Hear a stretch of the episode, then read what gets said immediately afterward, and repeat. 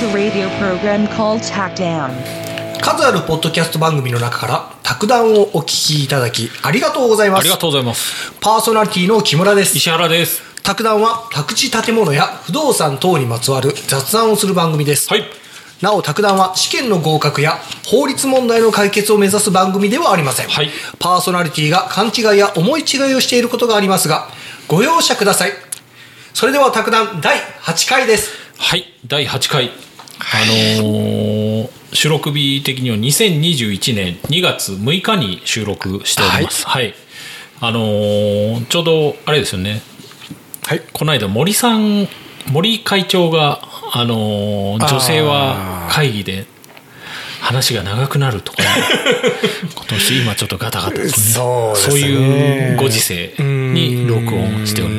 あのー放送はもうしばらく先になるんでね、オンラインになるのは3月の15日の予定なんで、はい。そのその時にはまたね、状況が変わってるかもしれない そうですねえー今噂ではちょっとあの安倍元首相が、はいをじゃあ会長にしようじゃねえかとかいうのもちょっとあるみたいです。えそんな手？わすごいな。いやわかんないですけどね。はい。はい。で今日ちょっと木村さんに見てほしいんです。はい。はい。あのーうちの近くにあのラムーっていう店があって ラブ大黒天物産のお店なんですけどあのこれホームページにまた写真載せておきますけど最近あのチキン南蛮丼宮崎名物、チキン南蛮丼っていうのがちょっと前に出まして、はい。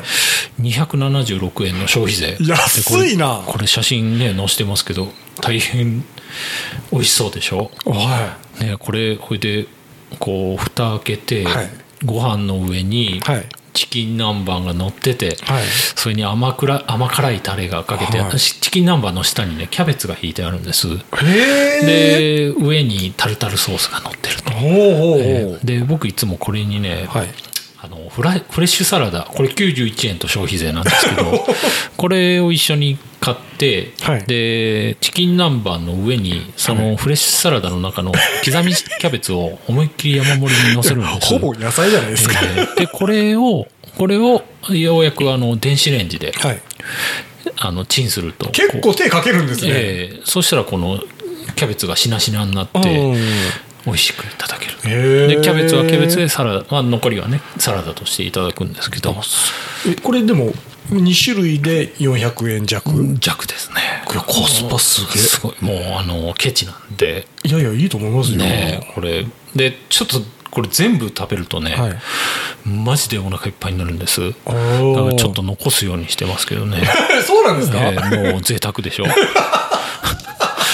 そんな贅沢。ねこのラムーディオね 弁当安いんですよ、ー。100え100 200円しないんですよね。あそうなんですか、ええ。僕行ったことないんですよ。あそうですか、はい。これもうネット界隈ではもう有名なお店で、ええはい、いい噂も悪い噂もありますけど。僕は大好きですね。あのその弁当は知らないけどすごく利益率の高い会社。あえそうなんですそうスーパーですごく成功成功してる安いのに、はい。へえ。うまいこと言ってるらしいですよ。ももっと安くなるかもしれないですね。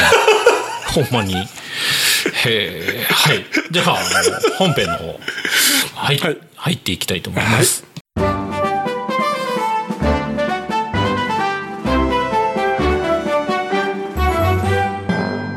はい、えっ、と第8回。まだテーマは言ってなかったですね。ははい。い、第8回のテーマは不動産周りの法律ということでやっていこうと思います。ま今日勉強会ですねあこれ。真面目な回もう読書会ですねあ 僕も多分ね、はい。読む資料を読むだけみたいな 大変恐縮なんですが。ついていけるかな。ねえ。なんならちょっとあのお休みいただいて 僕が一人で読んでますね。はい。で今回参考にさせていただいたのが、はい。不動産の仕組みが分かる本というルー。ブックスはいから出てます。はい。はい、えーっとそこにの、まあ、ワンコーナーで不動産を取り巻く取り巻く主な法律っていうのが出てますね、ちょっとこれ読んでいきたいと思います、えー不動産は高額な財産で住むにも商売をするにも必要なものですからさまざまな法律の規正を受けますと、そうでしょうね、書店には不動産六法などという法令集が並びその中に収納されている法令の数を数えると、数えたんですね。なんと97個もありましたと。まあまあ多いですね。しかも少なからず毎年改正され数は増える一方なのです。嫌ですね。改正されるの？でしょうね。毎年。毎年ね。増える一方と。減らないとそりゃ大変だ。不動産の活用方法には売る買う貸す借りる建てる育てるなどがありますが、それらに関わる主な法律を見てみましょうと。はい。はい。あちょっと面白そう。そうですかね、うん。あの勉強会なんで。基本となる法律。はい。1民法ああ民法ね。民法には不動産を扱う上での基本的な事項が書かれています。長いので5つのパートに分かれていますがはい。特に第2編の物件法第3編の債権法は不動産のために書かれているのではと思えるほどです。と。後でこれ個別に軽く見ていこうと思うんですけどうん。次2番売る買う時の法律。はい。宅地建物取引業法。不動産登記法。相続税法と、ああはい、3つ取り上げてますね、えー宅地建物取引業法は不動産仲介業のルールを定めた法律で不動産登記法は不動産の登記制度についての法律ですと、相続税法は不動産の相続があった場合の税金について書かれていますがこの他に相続税路線価が不動産の価格の指標になることがありますと。はい、あの相続税路線価っていうのがあるんですけど相続税を決めるための路線価なんですけど、それがうん逆に不動産の価格を決めるときに使われることもあるよと。うんですね。はいはい。第3番。貸す、借りる時の法律。借地借家法と。はあはあはあ。えー借地借家法は住むためや事業を行うために土地建物を賃貸借する場合のルールを定めた法律ですと、はい。まあ、この辺ねあの宅建のお勉強されてる方はね、もううんガンガンやってるやつでしょうね、はい、4番建てる時の法律、都市計画法建築基準法と、都市計画法は都市の健全な発展を目的とする法律でいろいろな区域を設けて土地の使用方法を定めていますと、えー建築基準法には地震火事などの災害があっても命を守ることを目的に建物についても守る守るべきいろいろなさまざまなルールが書かれていますと。はいあのー今回ねこれ あのーそうなんだっていう話が特にないんで期待しないよ 僕あの聞き役に徹してます。で5番。育てる時の法律と農地法。農地法は国の基本となる農業を行う。農地を守るための譲渡の制限や使用方法の制限が書かれています。他の法律に比べると罰則が厳しいのもこの法律の特徴となっていますと。はい。ここまでで一応ね取り巻く法律の概要をご説明しましたけどその他にもねこれ見ると本当90何個出してるんですよねこの本。これまたあの載しときますんで 興味ある方はねこの本結構あの分かりやすいんで、すごいな。ええ。ねえさっきのあの流木に関する法律っていうのも載ってますよ。前のエピソードで取り上げたいいですよね。えいいですか？はい。ああやっぱね石原さんってあのほら僕と視点が違うでしょ、はあ。ね、あの不動産やっぱ関係でこう仕事してて、はあ。僕なんか素人じゃないですか、えもう石原さんから見るとこれがああいいですねってなるんです。ねいやいやあのそういう意味で言ったんではないんですけど。まあまあまあまあ。はい。あのでちょっとほんじゃ民法はいいきましょうか、はい。えーで参考にしてるのが、はい。伊藤誠の民法入門っていう本があるんですけどこうん。の伊藤誠さんの法律の本結構ねはい。この人弁護士で,、はい。で弁護士塾かなんかやってるそうなんで、はああのすごい噛み砕いた本なんでちょっと民法これ長いですよ。長いいですか？よ読んでいきますよ。はい。民法はこんなもんだっていうのをね、はい。これ触りですから、はい。えー人々は経済活動も国家から強制されずに自由に行えるようになってきました。そういう経済活動の場として自由を確保したことによって人々は思自分の思った通りの経済活動。具体的には自分の意思で物を買う売るそしてある場所を貸したり借りたりそんな自由な経済活動が認認められるようになったのです、前は認められてなかったと。そういうことになりそうますね。そういうことですよね。実際あのーなんか習いますよね、歴史で、はい。僕らが結局当たり前だと思っているものが当たり前じゃなかったってことですよね。でその自由の意思に基づいた市民生活社会のもう一回いく。自由の意思にはい。元あごめんなさいね。その自由の思全想に基づいた市民社会のルールそれが民法ですと、ですからお隣同士市民の間でさまざまなルールがありますがその中で最も根本的なのがこの民法ということになりますと。そうなんですね。もうちょっといきます、はい。民法は商法とともに司法私法ですね、うん。というグループに分類されますと、法律は大きく公法と司法に分類されるのですが国や公共団体との関係をき規律する方を公法うん。市民社会の関係を規律するものを司法と呼びます、刑法あ憲法や刑法は公法ですと、うん。はい、民法は先ほど述べたように社会市民社会のルールですから司法の一つです、司法の中に商法という法律もあるのですがこれ商い法ですね商法、これこちらは市民の中でも商人を中心とした法律関係を規律しています、民法が一般的なルールであるので一般法と分類されるに対して商法は商人間という特別の法律関係を規律するので特別法と分類されることもありますと。はい。頑張りましたね。特別法。あの商法は特別法はいということなんですね、でまだいきます。はい。えー経済活動においてはどうしてもトラブルが起こりがちですと、また市民が法律関係を意識しないで契約をしてしまった場合その契約の内容がはっきりしないのでトラブルが起こった時にどのように処理していいのかわからないこともあります、なるほど。そのような時に民法が補充的に出てきて解決するのですと。はい。はいそういうことなんですなね。ねでこれ例えばの話が出てますんで、ちょっと長いですけど読んでいきます。例えば、はい自動車を100万円で買うという約束をしましたと,、はいところが納車の日にディーラーがその自動車を運んでくるときにはい。交差点で追突されて車が壊れてしまいましたと。はいはい困りますね。困りますね。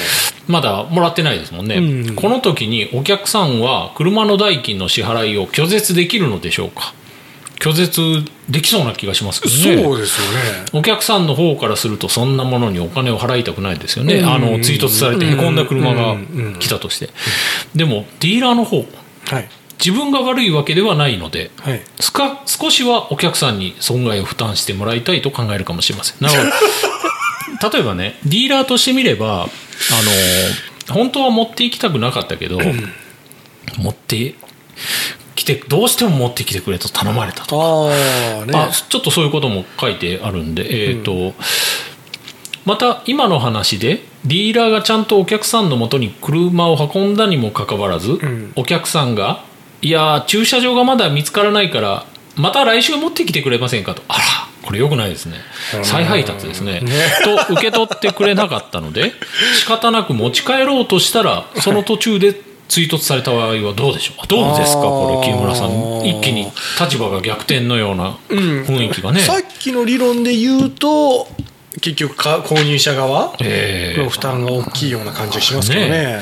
なんとなくこの時はお客さんに負担させてもいいような気もしなしますねと、これまさに木村さんの気持ちを代弁しているような、お客さんがちゃんと受け取ってくれていれば、こんな事故にはならなかったのですから、そうですよね、問題はそんな客がいるかどうかだけど。そうですよね、駐車場を探しとけよと、あと、あれでしょ。あの、今、納品って有料になってないです？あの、納納車か。あそうなんです、はい。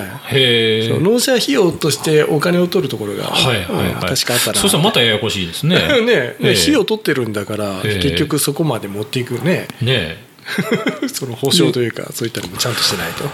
でこうした場面ではい。お客さんがごめんなさいねあの話広げれなくて。ああいやいやいやいやいやいや今回ねあの読書会なんでお客さんがどこまでその損害を負担するのかについてあらかじめきちんと決めておけばいいのですが契約をするときにはこんな事故を全く考えてもいませんでしたからと取り決めなどしていないわけです。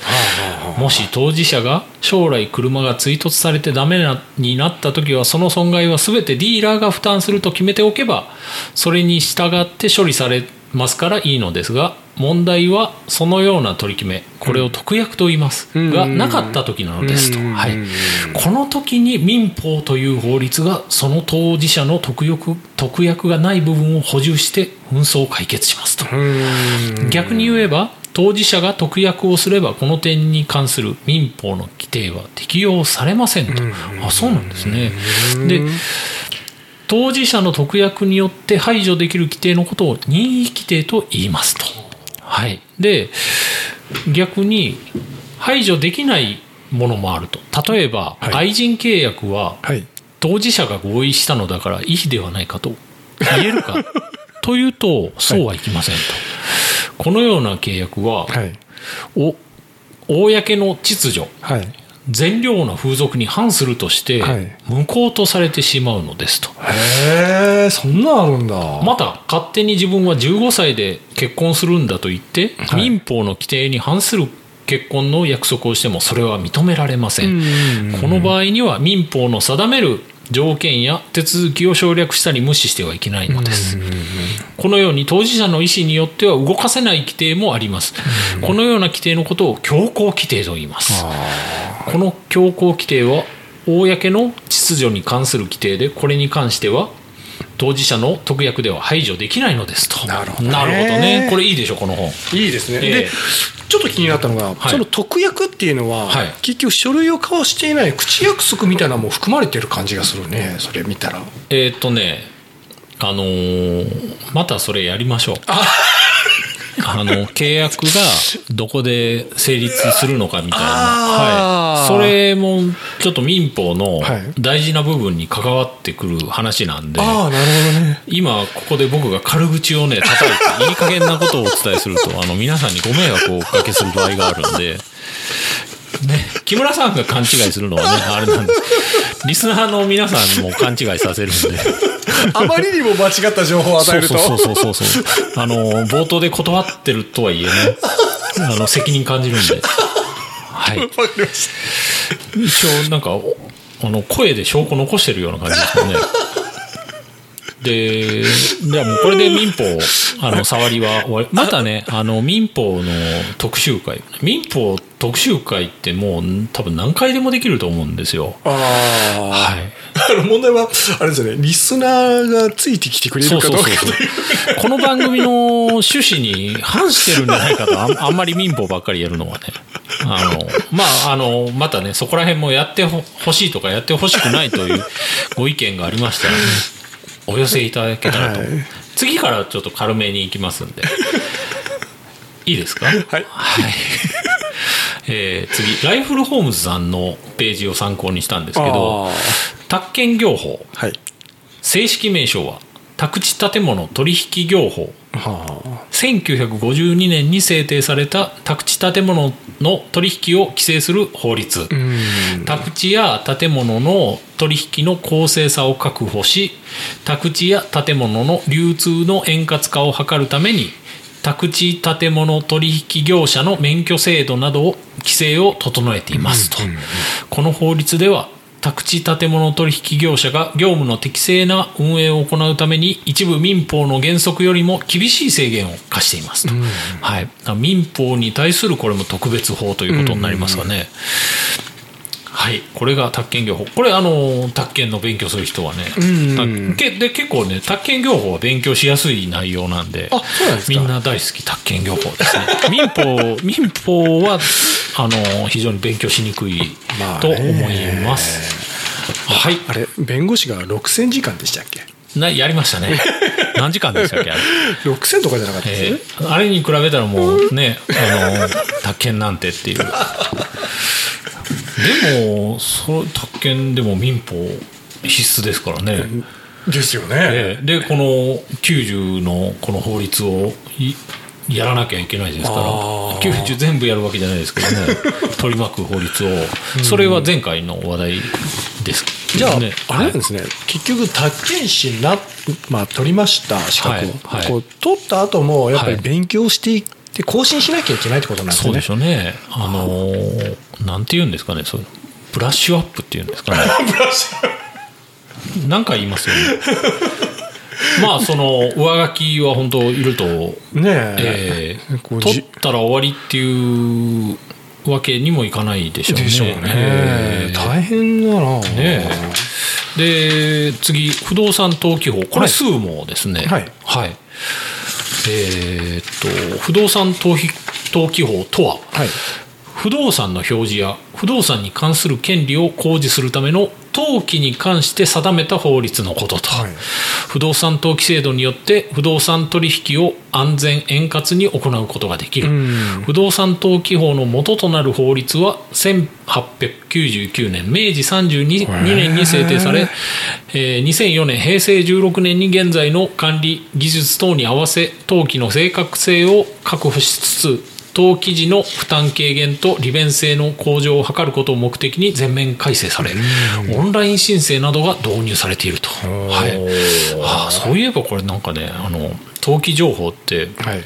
パソコンでも出せるんですよね。あー。昔はなんかあのいちいちねえっ、とあそこに行ってたんですけど あの何でしたっけ？えっ、とど忘れしましたけどあの登記情報もらいに行くとこあるんですよ。はい。はいえどこですか？法務局。法務局、はい。え法務局でもらうんですか？そうそうそうそうそう。市役所とかじゃないんですね。じゃないんですよね。へえ。そうですよね。なんか市役所とか全然もうぜ区役所とかそういうところ、まあねあのーまあ、気持ち的には全部ネットでくれよって思いますけどあでもね。今時そうですよね。あの住民票とか別にネットでね PDF でくれても良さそうな気がする。ただあんまり便利になりすぎるとあのーもう不動産の業者必要なくなる あとどうなんでしょうねあとあれですかね、あの簡単に取れたり簡単に登録できるっていうのは危ない危険性もあるあるんです、どうなんでしょうね。はい。まあ、次行きましょう。話が広がらないという。えー相続税法、はい。これウィキペディア、はい。相続税法とは、はい。相続税及び贈与税について納税義務者そうあー課税財産の範囲、税額の計算の方法申告納付及び還付の手続き並びにその納税義務の適正な履行を確保するため必要な事項を定めた法律であると、えーだそうです。終わっちゃってる。はい、相続税ってでも興味あるな。そうです。なんか結局誰に対してでもあれでしょ？高額なものやったら税金かかっちゃうんでしょ？ねえ。ー難しそうですよね。え。今日触り触りです。全部、さ全部触り全部触りはい。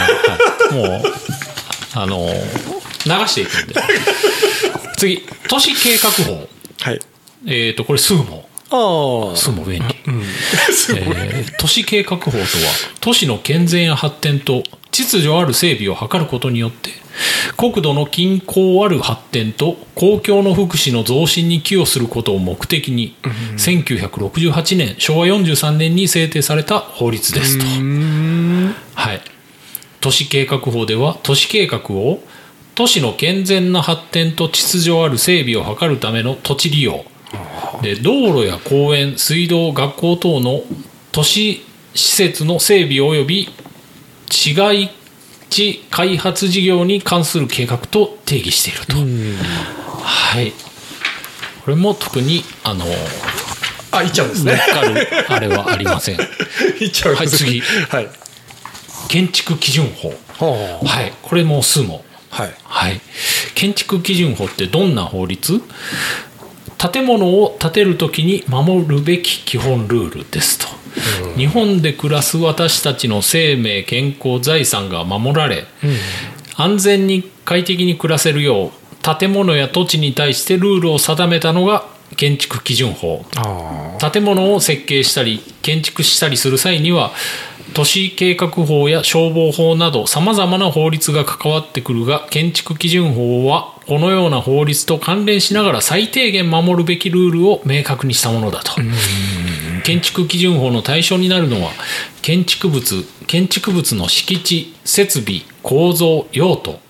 その土地にどんな用途や規模の建物が建てられるのか、建てられる家の床面積や建築面積の上限は何平米かといった多岐にわたるルールが定められていると、着工前に建築確認申請をして行われる建築確認や着工後の中間検査完成検査なども建築基準法で定められていると、はい、この建築基準法という言葉自体は、はい。僕あの散歩が趣味なんですけど、はい。なんかあのあ新しい家とか建ってたりしたら。ありますね。よく書いてますよね。看板が。建築基準法に基づくなんとかっていうの。を建築基準法もね軽く触れられるような法律ではないという感じがしたんです。触りだけ。はい。最後。はい。いきます。読書会最後です。あ農地法。はい。これ農農業の農の。はい。まあ、農地ですね、はい。はい、農地とは工作目的に供されている土地のことです。農地法とは農地の保護や権利関係に関する基本的な法律です。農地法は農地は工作者が所有することが適当と認めて工作者の地位の安定と農業生産力の増進を図ることを目的としています、戦後の農地改革地主制の解体の成果を維持促進するために1952年に制定されました。ああそうなんですね、えー農地については売買や貸し借り転用などが規制され農地法に基づいた許可や届け出が必要ですと、農地を農業以外のものに転用するには都道府県知事の許可が必要です。ただし市街化区域内にあって農業委員会に届けてから転用する場合には許可は必要ありませんと。はい。うーんこれあのーさっきの地主制の解体とかいうのはちょっと僕興味あるんでまたやってみたいですね。GHQ の指示で。あれなんか結構細かくあの僕イメージの中で、はい。もうなんかこうアメリカの人が来て、はい。あもうここ解散みたいな感じでやったのかなと思ったら、結構細かくね、こうこれこれこういうふうにしてこうしなさいみたいなのが法律で決められてちゃんとやっぱあの地あの農地の開放とかあと財閥の解体ですかね。そういうのもうんちゃんとやちゃんとというかねやっぱ法に基づいてやってみたいね、じゃあ結構強引な手腕じゃなくてそれなりにルールとかを向こうええまあ理解して強引なルールかもしれないんですけど、うん。それまた今度ちょっとねあいいですね。できるかな？歴史番組になりそうですね。歴史無理なのに。はい。でもこれでようやくね。あのーちょっと不動産を取り巻く法律っていうのがやっとこれでやれたんでいやこれをやらないとやっぱり今後あの個別のはい。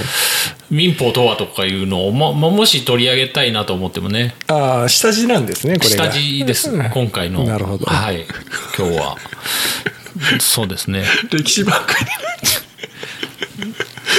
それはちょっとでも興味ありますね。農地開放。組そうですね、え。ーはギリギリね不動産のはい分野なのかなという感じがす今日るんで。もどちらかというと法律のもお話？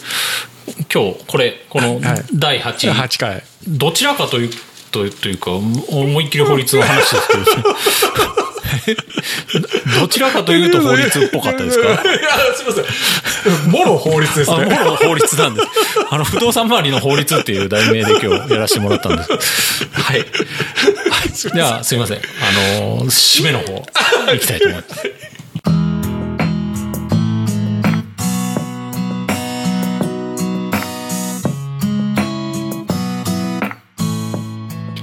卓談ではリスナーの皆様からのお便りを募集しています、はい。テーマは問いません、はい。番組の感想不動産業界で働いていますこんなトラブルがありましたこんな話題を扱ってほしいなどなどいろいろなお便りをお待ちしておりますはいお便りの宛先は4つあります。なるほど。ご都合のいいものを使ってください。はい。1公式ホームページのメッセージ欄はい。2 E メール。はい。3公式 LINE はい。4公式 Twitter のダイレクトメール。はい。アドレス等は公式ホームページでご確認ください、はい。えー、卓談は毎週月曜日早朝に配信しています。では次回も聞いてください。さようなら。さよなら